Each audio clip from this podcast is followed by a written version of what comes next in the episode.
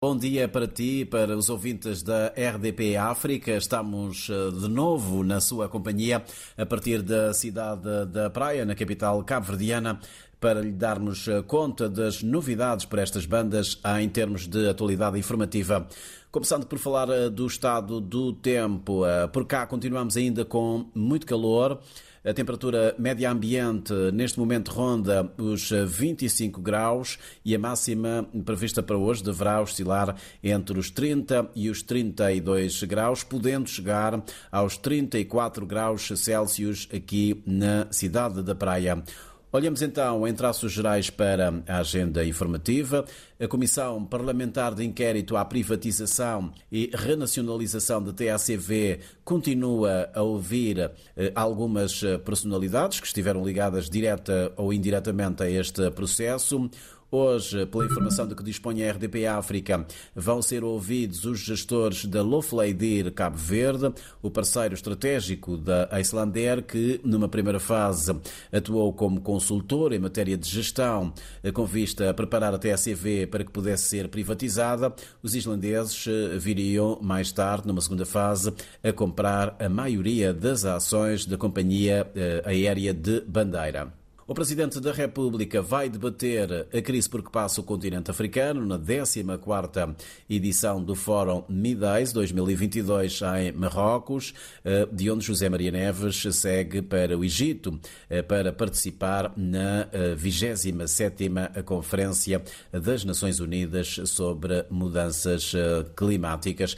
Neste Fórum Internacional patrocinado ao mais alto nível pelo Raio de Marrocos, que decorre até sábado no Tanger, José Maria Neves eh, fará o encerramento a convite do Instituto Amadeus.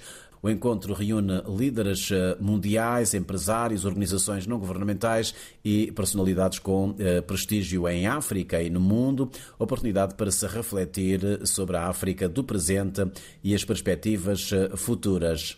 David, vamos continuar a acompanhar a situação eh, de instabilidade que se vive na gestão da Câmara Municipal de São Vicente, depois da decisão dos vereadores da UCID e do PICV de entregar uma petição no Tribunal da Comarca de São Vicente, eh, no sentido de este decretar a perda de mandato de Augusto Neves como presidente da Idilidade, depois de os movimentos cívicos da ilha eh, também terem intentado uma ação no Tribunal com vista à dissolução dos órgãos municipais municipais, depois do pronunciamento do Presidente da República, é provável que hoje haja mais desenvolvimentos, reações, nomeadamente do Governo, embora o Executivo tenha já garantido que acionou a Procuradoria-Geral da República.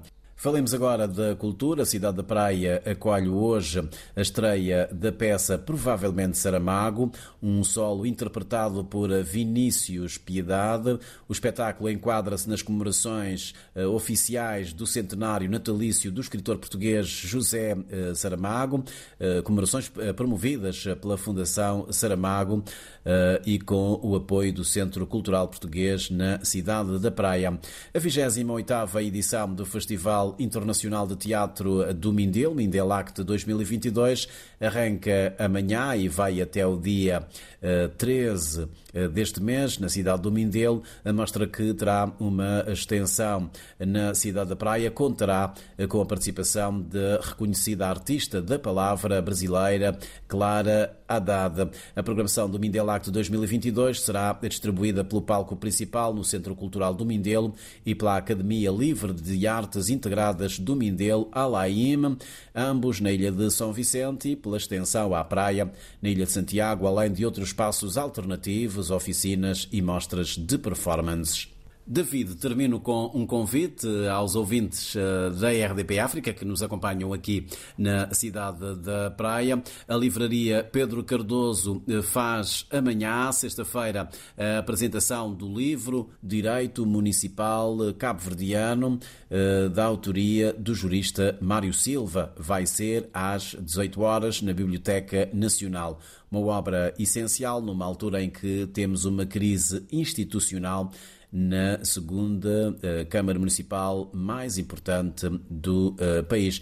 David, é tudo por hoje. Dá para ver que a voz não está assim grande coisa, a gripe está a rondar, mas seja como for, vamos fazendo o nosso trabalho e é sempre um prazer estar aqui todas as quintas-feiras a falar das novidades informativas de Cabo Verde.